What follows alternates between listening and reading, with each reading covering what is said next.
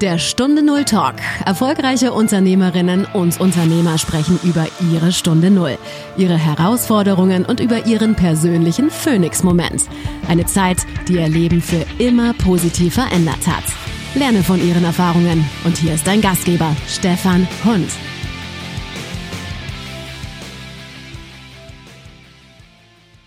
Eine neue Woche, eine neue Folge von Stunde Null Talk. Und liebe Hörerinnen und Hörer, schön, dass ihr wieder dabei seid. Einmal Arzt, immer Arzt. Ich habe Medizin studiert, um was auch immer zu werden. Ja, viele Lebensperspektiven. Ich freue mich heute, Dr. Michael Rabbo im Gespräch zu haben. Herzlich willkommen. Danke und guten Tag. Gucken wir mal viele, viele Jahre zurück. Da waren Sie junger Medizinstudent und was wollten Sie mit dem Medizinstudium eigentlich machen? Ich wollte ursprünglich mal Landarzt in der Lüneburger Heide werden. Das war ein Traum. Äh, erstmal war es nicht so einfach, überhaupt ins Medizinstudium reinzukommen. Das war im Jahr 1970. Und es ging dann über den Umweg Landwirtschaft. Das war damals in Göttingen möglich. Und wenn man sich einigermaßen anstrengte, wurde man in die Medizin übernommen und das habe ich geschafft. Dann ganz klar mit dem Vorsatz, nicht Facharzt zu werden. Es gab dann auch mal die Frage, zwischendurch während des Studiums und auch danach in der Weiterbildung, äh, willst du nicht bei uns bleiben und Urologe werden? Nein, ich wollte Landarzt werden und das habe dann den Allgemeinmediziner abgeschlossen und bin dann allerdings erstmal, das war auch der Vorsatz, für zwei Jahre nach Afrika gegangen. Im Sinne von Auslandspraktikum oder? Ja, es war ein Wunsch von mir. Ähm, ich hatte schon auf der Schule in Lüneburg einen Lehrer aus Windhoek im damaligen Südwestafrika. Und so kam man mit dem Land schon etwas in Verbindung. Und nach meiner Militärdienstzeit als Schiffsarzt bin ich nach Südafrika geflogen und von dort nach Namibia und habe das Land in Augenschein genommen und mich, ja, verliebt ist zu viel gesagt, aber das Land hat mich seitdem nicht mehr losgelassen. Und als ich nach, der, nach Ende der Weiterbildungszeit die Möglichkeit erhielt, in Namibia ärztlich tätig zu werden, habe ich gesagt, gut, das mache ich. Die Praxis in der Heide, das liegt fest.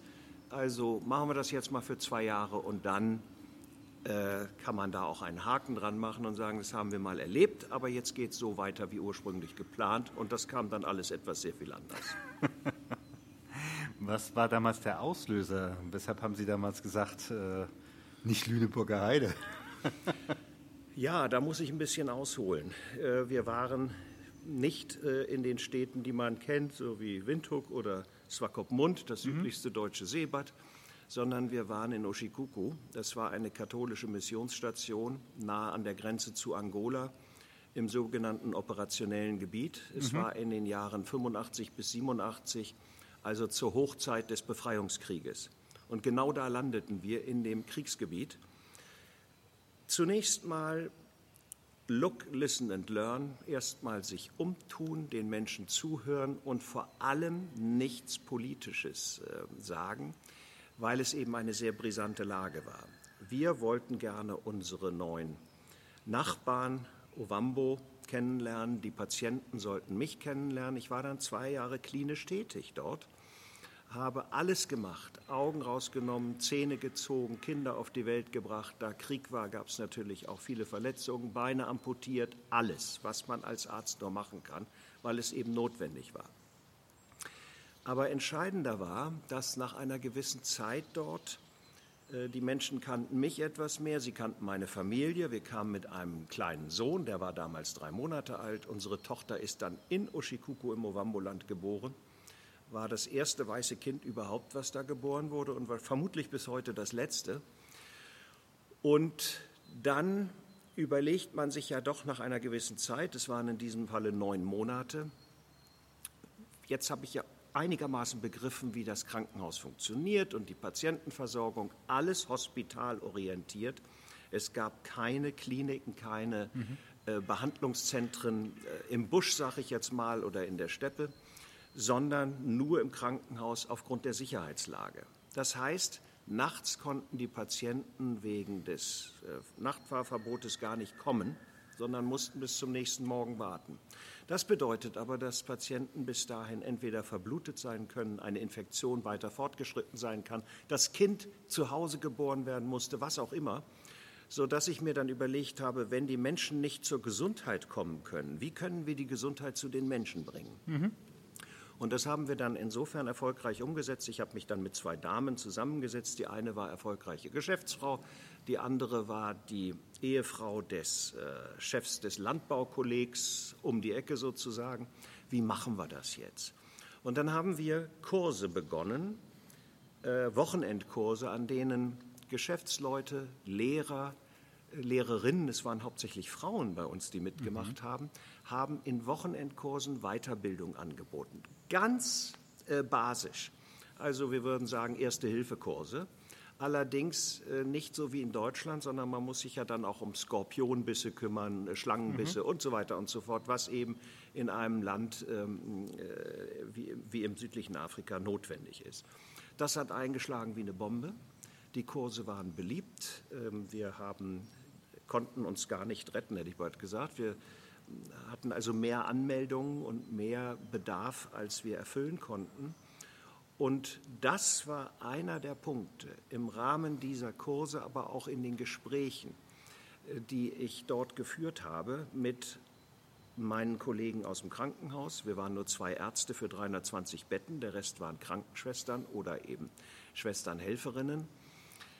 Ähm, dass wir gemerkt haben, meine Frau auch, äh, dass es eine großartige Erfahrung ist, in einem völlig anderen Umfeld mit Menschen völlig anderen Hintergrundes, kultureller Natur, Religion, Hautfarbe, dass wir trotzdem gemeinsam etwas aufbauen können. Mhm. Die Unterschiedlichkeit beiseite lassen, dass wir gemeinsam etwas tun können, um, ich sage es jetzt mal etwas pathetisch, diese Welt ein klein bisschen besser zu machen. Mhm. Und das war, und jetzt komme ich endlich auf Ihre Frage, das war schlussendlich äh, der Punkt, an dem ich gesagt habe, nein, die Praxis lässt du sausen, du bleibst jetzt in dieser Entwicklungszusammenarbeit. Da sah ich also viel mehr Erfüllung und äh, bin dann auch späterhin nicht mehr klinisch tätig gewesen, sondern mehr und mehr in die Entwicklungszusammenarbeit, in die Entwicklungspolitik hineingerutscht. Das war's, mhm. was, was den Ausschlag gab. Mhm. Und mit den Menschen, das ist ja jetzt immerhin schon 38 Jahre her, dass wir nach Oshikuku gingen. Mit den Menschen bin ich heute noch verbunden. Mhm. Äh, einige sind natürlich gestorben, das liegt in der Natur der Sache, aber andere, wenn ich zum Beispiel dem ehemaligen Gesundheitsminister sagte, so, Bernhard, ich erzähle dir jetzt mal, wer ich bin, da sagt er, du brauchst mir gar nichts zu erzählen, ich weiß, was du gemacht hast. Und das Ganze führte dann dazu, wir waren wieder in Deutschland, ich, es ist schwierig, sich dann wieder einzufinden. Man muss, wenn man rausgeht, von vornherein sagen, ich komme eines Tages zurück. Mhm. Und darauf muss ich mich vom ersten Tag nach der Ausreise vorbereiten, dass man wieder hier ist. Es ist nicht einfach. Wo ist der, wo ist der Knackpunkt an der Stelle? Also wenn ich einfach überlege, äh, früher beispielsweise bei Merck haben wir auch äh, Expats äh, betreut und so manche haben im Endeffekt gesagt, einmal im Ausland und du kommst nie mehr zurück. Äh, das ist genau das Problem, dass man das Gefühl hat, ich möchte bewusst sagen, das Gefühl hat, was will ich noch in Deutschland, da komme ich gar nicht mehr klar. Wenn ich mit dieser Einstellung schon rangehe, dann komme ich auch nicht mehr äh, mhm. zurecht. Das muss man also äh, sich ganz deutlich vor Augen führen. Der Knackpunkt, den auch wir hatten, wir sind ja dann wieder weg gewesen, nochmal in Namibia auf Wunsch des Gesundheitsministers, nach der Unabhängigkeit war ich sieben Jahre im Ministerium und als wir dann zurückkamen mit den Kindern, das eine waren zwei Jahre und dann noch mal sieben, das ist natürlich ein erheblicher Unterschied. Es sind verschiedene Dinge, die einem in Deutschland auffallen, wenn man zurückkommt, äh, die einem vor Ort so bewusst gar nicht sind. Mhm. Das ist die Freundlichkeit der Menschen. Mhm. Äh, ich will nicht sagen in Afrika, aber in vielen Ländern Afrikas, man lächelt sich an, mhm. man mhm. sagt, how mhm. are you? Man mhm. fragt einfach Dinge, die in Deutschland zum Teil undenkbar sind. Mhm. Äh, Afrikaner sind nicht faul, aber man ist etwas gelassener bei der Arbeit. Mhm. Es wird genauso viel gearbeitet, aber alles etwas ruhiger, etwas gelassener. Es kommt sicherlich auch das Klima dazu, dass man viel draußen ist, dass man sehr viel ähm, äh, geselliger ist. Äh, zu dem Geselligen gehören auch Beerdigungen. Das ist auch eine Form des Feierns. Und zur Zeit von AIDS haben wir sehr viele Menschen beerdigen mhm. müssen. Mhm. aber man ist zusammen. Die Gemeinschaft äh, zählt mehr und das ist mir äh, doch in gewisser Weise schwer gefallen. Was es einem erleichtert, ist die Tatsache, dass diese Menschen ja nach wie vor unsere Freunde sind. Mhm. Mir mhm. hat mein Staatssekretär, mit dem ich ein sehr gutes Verhältnis hatte, bei dem zweiten Mal in Namibia gesagt, Michael, ich verstehe, wenn du hier bleiben möchtest, aber überleg mal, wenn du in Deutschland bist, kannst du wahrscheinlich noch viel mehr für unsere Zusammenarbeit tun. Und so ist es auch gekommen. Und dann gibt es ja das berühmte Virus Africanus. Mhm. Das ist eigentlich unheilbar, es sei denn, man fährt immer wieder hin. Und mhm. so ist es mir in meinem Berufsleben gegangen. Ich komme gerade aus Kenia zurück, bin demnächst in Malawi und zwischendurch wieder in Namibia. Also es ist ein Bestandteil des Lebens geworden, auch für meine Frau, aber genauso gut für meine Kinder. Ich habe drei Söhne, eine Tochter, zwei sind in Namibia geboren. Mhm.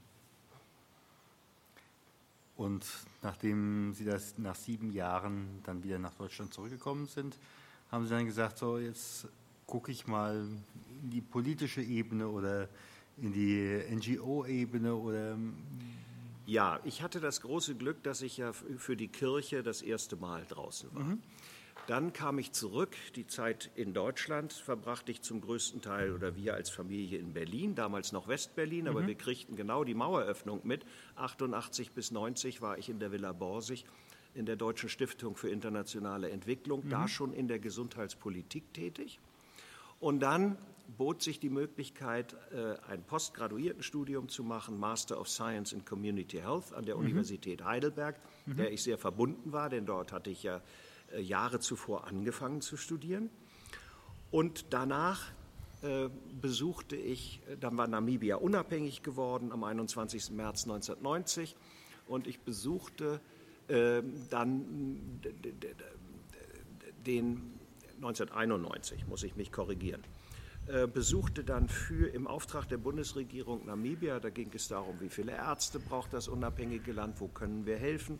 Und da traf ich dann, ich hatte ihn vorher schon in Genf auf der Weltgesundheitsversammlung kurz gesprochen, den Minister des gerade unabhängig mhm. gewordenen Namibia, den Gesundheitsminister der mir dann sagte, Michael, ich weiß, was du im Norden getan hast. Mhm. Namibia ist auch deine Heimat. Ich möchte, dass du zurückkommst. Und mhm. Sie können sich vorstellen, wie emotional wie, wie, sehr mich das bewegt hat. Und das taten wir dann auch. Ja. Also mit starkem Rückenwind zurück nach Namibia. Ähm, und da war ich dann äh, nur noch Schreibtischtäter. Ich habe keine Patienten mehr behandelt, äh, vielleicht meine Kinder, aber nicht mehr jetzt mhm. im Krankenhaus gearbeitet, sondern habe das nationale Tuberkuloseprogramm aufgebaut und geleitet, die Guidelines für Cholera Control geschrieben. Ich habe mich mit AIDS beschäftigt und den nationalen strategischen Plan gegen AIDS verantwortet. Auch auf SADC-Ebene, also dem Verbund der Länder des südlichen Afrika, mhm. einiges bewegt. Und das hat, ähm, ich war ja namibischer Staatsbeamter. Mhm. Mein Arbeitgeber war die Republik Namibia, vertreten durch den Gesundheitsminister. Und mit diesem Päckchen bin ich dann wieder zurückgekommen. Was machst du jetzt? Äh, so, und dann bot sich an, an der Universität Heidelberg eine Tätigkeit als wissenschaftlicher Angestellter. Das habe ich ein paar Jahre gemacht, bin aber dann in die Privatwirtschaft gewechselt, zunächst in eine Beratungsagentur in Frankfurt äh, und habe dort den medizinischen Bereich vertreten. Und dann kriegte ich das Angebot, zum, in die pharmazeutische Industrie zu wechseln. Mhm. zu Böhringer Ingelheim und das war äh, also großartig. Es war alles nicht so geplant, aber es trat so ein. Äh, es gibt keine Zufälle, aber es gibt Dinge, die, die passieren. Mhm. Und da habe ich mich natürlich riesig gefreut. Was habe ich gemacht? Ich habe das, was ich gemacht hatte zu Anfang, noch auf der klinischen Seite, dann später als äh, Ministerialbeamter in Windhoek, umgesetzt jetzt bei diesem pharmazeutischen Unternehmen. Der Vorteil war, Böhringer ist ein privat geführtes Unternehmen, kein äh, DAX-Unternehmen. Das war in diesem Fall ein Riesenvorteil, mhm. weil die Familie dahinter steht und ganz andere längerfristige Ziele hat, als auf den Shareholder Value zu gucken. Und äh, habe also verantwortet den Bereich äh, zu, äh, Gesundheitsversorgung in Entwicklungsländern. Ich habe mhm. keine Medikamente verkauft, ich war nicht im Marketing, ich habe mich um das gekümmert, was das Unternehmen tut außerhalb der, der, des Kerngeschäfts, nämlich Pillen herzustellen und zu verkaufen. Äh, also wie arbeiten wir mit, gesund, mit, mit Entwicklungsländern zusammen?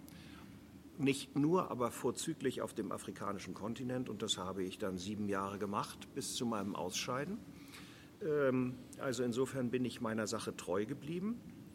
Böhringer mit dem Unternehmen bin ich heute noch verbunden, weil es sich sehr geöffnet hat äh, gegenüber dem afrikanischen Markt und afrikanischen Ländern und äh, habe noch zu Böhringer Zeiten auch die Ehre gehabt, bei ähm, der GIZ, der Gesellschaft für internationale mhm. Zusammenarbeit, den Vorsitz des Wirtschaftsbeirats inne zu haben. Und das hat mir natürlich auch große Freude gemacht. Ich sage, wie komme ich denn dazu? Und da sagte einer, ja, du wirst jetzt demnächst der Vorsitzender und wenn du es noch nicht weißt, jetzt weißt du es. Ja, weil du die Erfahrung aus, den, aus der NGO-Szene hast, du hast für den Staat gearbeitet und jetzt für den Privatsektor. Das gibt es selten, dass es mhm. so zusammenkommt. Mhm. Und dann gab es noch glückliche Zusammenführungen. Ich war viel im politischen Berlin, sehr viel unterwegs in Ministerien, im Deutschen Bundestag, immer um nicht jetzt für Böhringer Werbung zu machen, sondern dafür, dass die Privatwirtschaft etwas tut auf dem afrikanischen Kontinent. Mhm. Denn das ist das, was dringend notwendig ist. Arbeitsplätze schaffen, Wertschöpfung in den Ländern. Und da ist die Privatwirtschaft schneller und effektiver als die staatliche Zusammenarbeit. Und so haben wir dann die German Health Alliance gegründet. Das ist ein Zusammenschluss von 130 kleinen, mittleren und großen Unternehmen in der Gesundheitswirtschaft, aber zusammen mit der GIZ, zusammen mhm. mit der Kreditanstalt für Wiederaufbau. Mir lag sehr daran, die Johanniter und die Malteser mit reinzubringen und auch die äh, Aktion Meteor, das Medikamentenhilfswerk. Und das ist heute ein, ein großer Verbund geworden, der erste Ansprechpartner auch für die Bundesregierung, wenn es um Gesundheitsfragen internationaler Art geht. Und daraus ähm, bin ich dann auch in den World Health Summit gekommen, bin jetzt bei beiden, bei der German Health Alliance und bei der World Health Summit Botschafter, ähm, um eben internationale Beziehungen zu befördern. Und dann kommen noch andere Ehrenämter dazu, äh, wie ähm, Vizepräsident der Deutschen Namibischen Gesellschaft oder Vorstand der Deutsch-Mosambikanischen Gesellschaft oder Kuratorium der Deutschen Afrika-Stiftung, immer mit dem Hintergedanken, das Netzwerk zu verbreitern, für Afrika eine Lanze zu brechen. Mhm. Es ist wichtig, dass wir Qualitätsjournalismus für Afrika haben Absolut. und nicht immer nur Afrika auf Seite 7 ist mit irgendwelchen Landminen oder Bürgerkriegen. Das ist nämlich nicht der Fall. Die Sichtweise der Europäer dergestalt zu verändern, dass man unseren afrikanischen Brüdern und Schwestern, sage ich jetzt mal ruhig, denn dieser Ausdruck wird auf dem Kontinent häufiger gebraucht, erstmal zuhört, mhm. dass man sich bemüht und auch daran interessiert ist, interkulturelle Kommunikation zu pflegen und Kompetenz zu entwickeln. Man möchte unsere äh, Made in Germany. Man möchte unsere Medizinprodukte haben, unsere Röntgengeräte und mhm. alles Mögliche. Aber wir müssen dann auch bitteschön in der Lage sein, wirklich mit unseren Partnern auf der vielbeschworenen Augenhöhe auch wirklich zu reden und nicht so zu tun, als ob wir alles wissen und das Wissen dann gern mal weitergeben. Oh ja. Mittlerweile ist es umgekehrt, wenn es um Digitalisierungsfragen geht. Da machen uns Länder wie äh, Ruanda, äh, Kenia und, und äh, Botswana schon lange was vor. Also die, dieses äh, Industrieland, Entwicklungsland, da ist gerade viel Umbruch. Und es ist eigentlich traurig, dass jetzt nur, weil wir Lithium, Kobalt, Mangan oder auch grünen Wasserstoff brauchen, dass deswegen eine Reisewelle einsetzt aus touristischen Gründen natürlich schon viel länger. Aber jetzt ähm, der Not gehorchend, glücklicherweise passiert es. Wir müssen nur auch dann Durchhaltevermögen zeigen und nicht gleich wieder abreisen. Aber äh, ich glaube, ich mache hier erstmal einen Punkt. Mhm. Wobei, wenn ich Ihnen zuhöre, ich meine es nicht respektierlich, aber sind Sie nicht der Landarzt geblieben? Äh, ich bin Mediziner geblieben. Arzt bin ich nicht mehr weiß es nicht. Also wenn ich einfach so überlege, wenn ich Ihnen so zuhöre, äh, ist die Landarztpraxis Afrika. Ja, wenn Sie es so sehen, ja. Das ist, es ist, ist auch eine Leidenschaft. Bei mir ja. ist es mitunter schwer zu trennen, ist das jetzt eigentlich mein Beruf oder ist es mein Hobby? Hobby ist das falsche Wort in diesem Die Zusammenhang, aber Berufung. Und das sicher, weil ich das mehrfach gemerkt habe. Ich habe es Ihnen erzählt ähm, aus dem Ovamboland. Ähm, ich möchte vielleicht das nochmal verdeutlichen. Äh, eine der beiden Damen, mit denen ich damals das Programm aufgestellt habe, wurde von den Südafrikanern umgebracht. Mhm. Das war damals äh, durchaus üblich, wenn Menschen zu sehr sich für die Freiheit äh, und Unabhängigkeit Namibias einsetzten. Und dann stehe ich mit einem Kollegen bei uns vor dem Hospital am Zaun und sage, siehst du, jetzt ist Memme Heleni umgebracht worden. Memme steht für Frau, mhm. für Mutter. Mhm. Und äh, da hat sie doch, hätte doch, hat doch noch gesagt, wir dürfen nicht immer allen vertrauen. Dann dreht sich dieser Kollege zu mir und sagt, Michael, und wenn wir uns nicht vertrauen, was wird aus diesem Land? Das ja. sind ganz banale Sätze, aber den, sowas vergisst man nicht. Das mhm. geht so tief rein. Mhm. Und äh, ich kann es immer nur wieder betonen. Mir ist es auch in Vietnam, als ich für die Europäische Kommission in, in Vietnam gearbeitet habe, äh, das, das Gleiche passiert, dass man mit Menschen völlig anderen Hintergrundes doch gemeinsam etwas machen kann. Und wenn Sie die Landpraxis so formulieren, ja. dann 100 Prozent d'accord. Ja. Das ist es und das hat mir Spaß gemacht, das hat mein Leben geprägt, auch äh, beeinflusst und äh, es macht mir heute noch Freude, auch als Pensionist, jetzt Dinge nicht aus, aus weiterer äh, Entfernung zu betrachten, überhaupt nicht. Man ist genauso dran. Aber wenn man jetzt im Bundeskanzleramt mit Menschen redet vor dem G20-Gipfel in, äh, in, in, in, Hamburg, was ähm, ich hatte das große Glück, äh, eingeladen zu sein zur Kanzlerin und da etwas erzählen zu können zu Afrika. Das kann man nur dann erfolgreich tun, wenn man die Basis kennt und die Menschen an der mhm. Basis mhm. kennt. Man muss es ähm, gespürt haben. Und deswegen ist es wichtig, dass Politiker, Wirtschaftsführer, äh, die immer sagen, ich habe keine Zeit, ich muss, muss mich jetzt hier um, um, um meine ähm, äh, Rendite und sonst was kümmern, dass die das auch mal erleben. Die kommen mit einem völlig anderen Blick zurück und es gibt diese Programme glücklicherweise. Ähm, ja, insofern. Und möglicherweise ist, ist die Rendite gar nicht schlechter. Die ist nicht schlechter, man muss es anders buchstabieren und deklinieren. Ganz im Gegenteil, wir brauchen andere Geschäftsmodelle auf mhm. dem afrikanischen Kontinent. Und wieder, da müssen wir erstmal zuhören, was unsere Partner, mhm. unsere Kollegen dazu zu sagen haben. Und dann kann man wunderbar auf einer anderen Basis, auch sozialunternehmerisch, äh, eine Menge bewirken. Jetzt gehe ich wieder zurück zu den Medizinstudenten am Anfang. Wenn Sie von jetzt aus auf diese Situation zurückgucken und jetzt möglicherweise die jungen Leute, die jetzt überlegen, Medizin zu studieren, was würden Sie sagen, was würden Sie an dieser Stelle am ehesten an einem solchen geplanten Lebenslauf, ich werde Landarztpraxis und so weiter und so fort, entmystifizieren? Also ich würde sagen, offen bleiben. Ich mhm. weiß nicht, ob ich heute noch Medizin studieren würde unter den derzeit äh, obwaltenden Umständen. Es ist viel zu verschult, es ist viel zu ähm, äh, kompliziert geworden. Äh, wenn wir, ich würde Ihnen sagen, bleibt offen, haltet euch alles offen, sagt nicht, ich will unbedingt Hals-Nasen-Ohrenarzt werden oder Augenarzt oder sonst was, sondern offen bleiben. Und ich kann jedem nur raten, ein Praktikum zu machen. Es muss nicht in Namibia sein, es muss noch nicht mal in Afrika sein aber etwas anderes als das, was ich hier jeden Tag sehe. Ich habe ja auch im Ausland studiert, allerdings nur im wunderschönen Wien. Aber auch das war für mich sehr wichtig, mal rauszukommen aus mhm. dem, ich sag mal, aus dem alten Trott.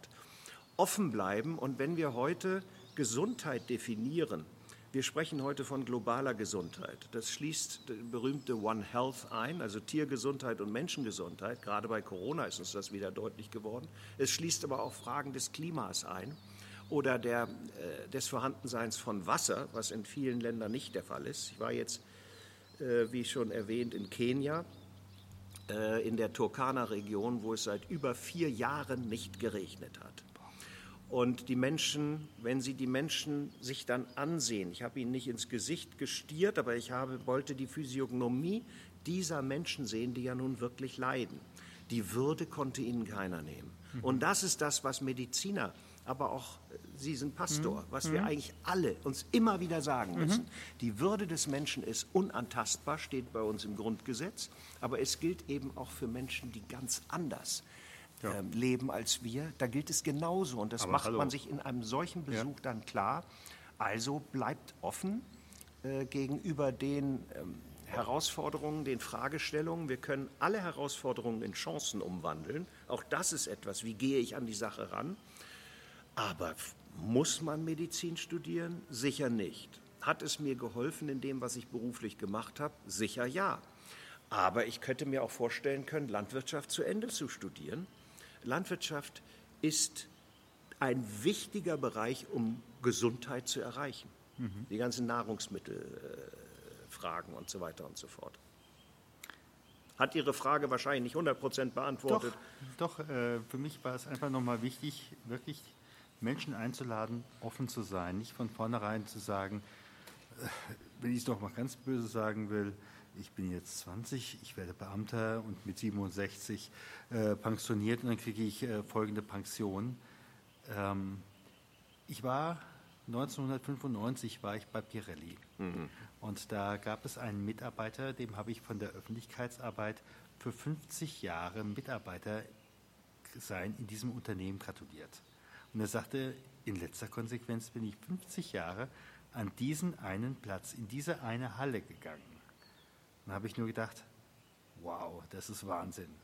Und zum anderen, das hatte ich so nie gewollt. Ja, mir ist das bei Böhringer aufgefallen, wenn ich also wieder mal in Berlin war und äh, mit Politikern gesprochen habe. Ja, und wenn du dann aber was Falsches sagst, ja, ich sage, korrigieren kann man alles. Die saßen an ihrem Platz, wie sie sagen, jeden Tag, jede Woche, jeden Monat Einige wollten gerne was anderes machen. Andere sagten, hier bin ich sicher. Ich mhm. würde das also gar nicht verurteilen. Ich würde sagen, gut, wenn du, das, wenn du dich da sicher fühlst, dann machst du das. Mhm.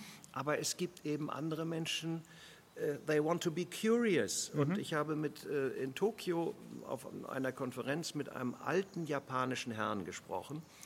Und äh, zum Schluss sagte, ja, ich bin ja schon viel zu alt, ich sage, man ist nie zu alt, um neugierig zu sein. Mhm.